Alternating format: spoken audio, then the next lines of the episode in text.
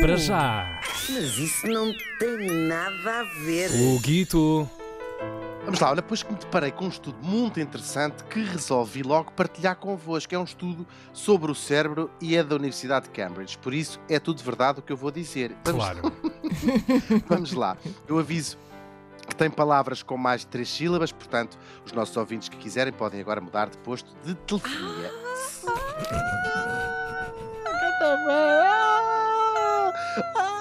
Continuem, está quase aí a chegar as notícias, na boa.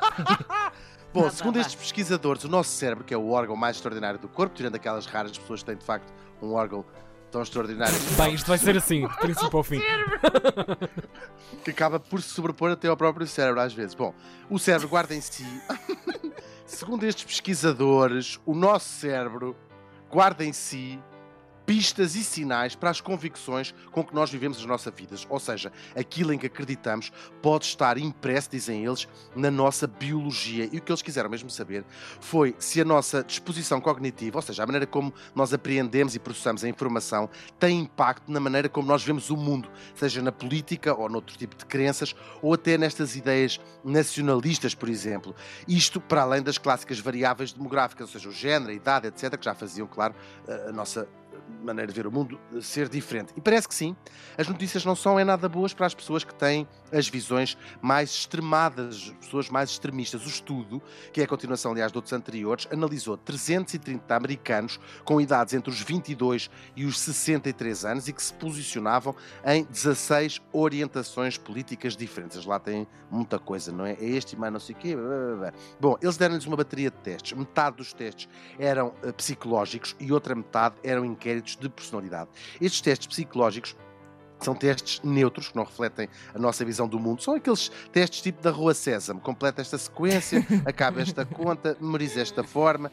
Por aí, uma espécie de testes psicotécnicos. Aqueles testes para aferir se somos ou não um calhau com olhos. Depois, eles puseram esses resultados dos do- da combinação dos dois testes num computador que classificou, por assim dizer, os participantes quanto à sua capacidade de aprendizagem, de completar tarefas intelectualmente mais complexas e até os seus processos mentais. E depois compararam então com os outros tais testes de personalidade e o que encontraram foi que as ideias são um espelho do nosso processo de tomada de decisões, ou seja, as pessoas com atitudes extremistas, como tendem a ver o mundo a preto e branco, têm bastante dificuldade nas tarefas intelectuais que requeram processos complexos e passos mentais mais elaborados. E pode ser precisamente porque o cérebro dessas pessoas tem mais dificuldade em processar e planear atividades mais complexas que elas se sentem mais atraídas por ideais que pintem o mundo de uma forma mais obviamente. simplista. Isto é Claro. muito engraçado. Faz sentido. E também, não é?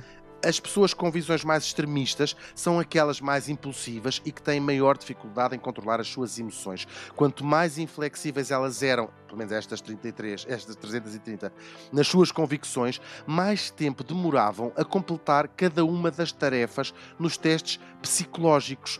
Ora, isto não é necessariamente uma limitação, pode ser apenas uma característica, ser mais lento, não é? Mas não deixa de ser fascinante que possamos já ter nascido com a predisposição para as nossas Para sermos inclinações mais burros. no fundo é isso que eu Ah, queria desculpa. dizer. Eu disse, mas no fundo é isto, ou seja, não faz mal ser mais estúpido que as outras pessoas. Porque nascemos assim. Bom, e para que é que pode servir este estudo? Eles dizem, os investigadores, que é possível identificar as pessoas com maior propensão para serem, por exemplo, aliciadas para os extremismos, seja político, seja, por exemplo, religioso. Agora, o que é que eles querem fazer depois com essa informação? Isso eu já não sei dizer, que eu também não sou propriamente uma luminária. Como Agora, durante um mês vai ser só a frase de Joan Rivers. Como disse a Joan Rivers, odeio tarefas domésticas. Uma pessoa faz a cama e lava a louça e passado seis meses tem de fazer tudo outra vez. Mas isso é não nada é a ver.